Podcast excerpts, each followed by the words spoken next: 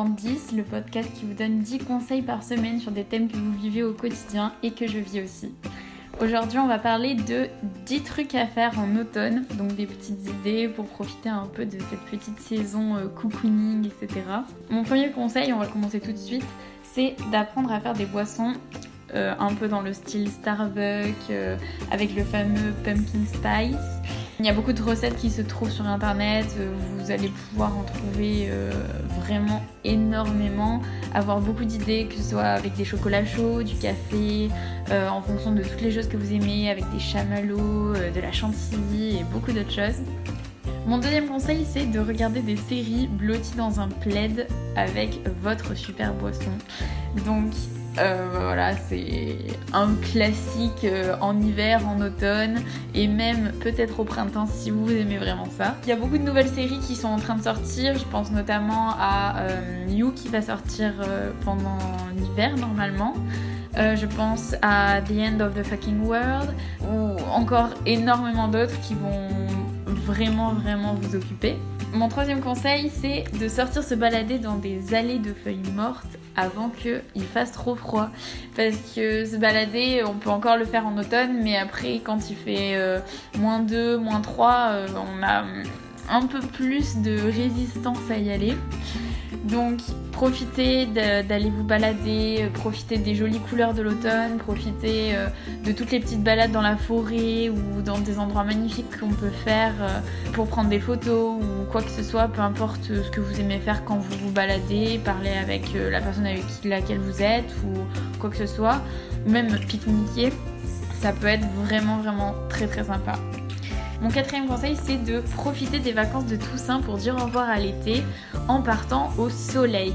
Bientôt, tout le monde va partir au ski, alors pourquoi ne pas profiter des dernières vacances pour pouvoir partir à un endroit où il fait encore soleil, euh, pour pouvoir, euh, je sais pas, aller dans les îles si vous en avez les moyens, euh, ou alors partir plus dans les pays peut-être du sud pour avoir encore un peu de chaleur tant qu'il en est encore temps. Et donc voilà, une autre idée encore, c'est la cinquième, c'est de profiter de tous les fruits de saison, donc les fruits et légumes d'ailleurs, euh, comme la courge, le petit marron, etc., qui vont vous permettre de faire des soupes ou alors euh, de profiter encore de la fin du raisin et bientôt du début des clémentines, parce que les clémentines c'est vraiment toute ma vie.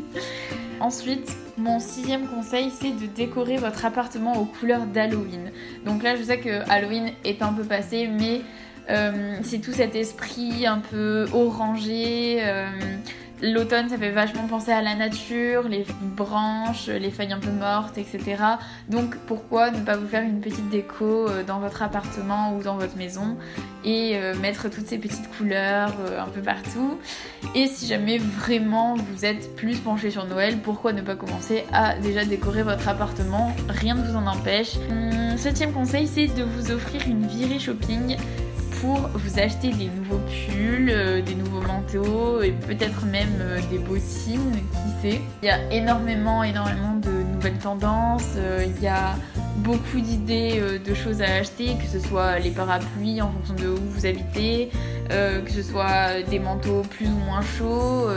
donc vous offrir une petite virée shopping pour avoir l'impression de renouveler un peu votre garde-robe d'hiver étant donné qu'on porte toujours sensiblement les mêmes choses quand il ne fait pas beau, ça peut vous faire vraiment du bien.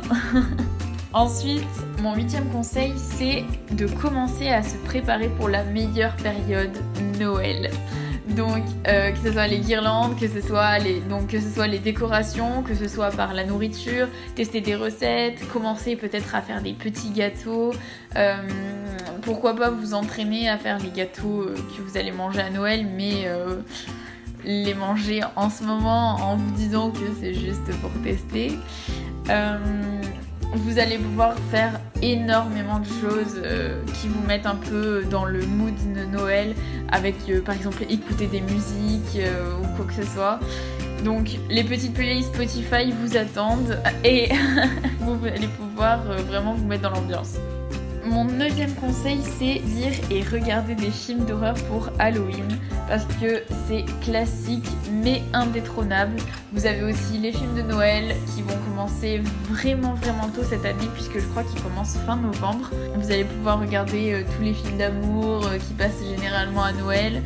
Enfin, mon dixième conseil, c'est de tester de nouveaux sports plus doux qui sont en accord avec cette période qui est pour moi plus douce en fait. Euh, on a généralement moins envie de bouger, de sortir, d'aller courir par exemple quand il fait froid. Euh, donc pourquoi ne pas tester des sports vachement plus doux comme le yoga ou euh, le pilate ou des choses comme ça qui se font plus facilement en restant peut-être chez soi ou alors en allant dans des cours collectifs avec d'autres gens dans une pièce fermée.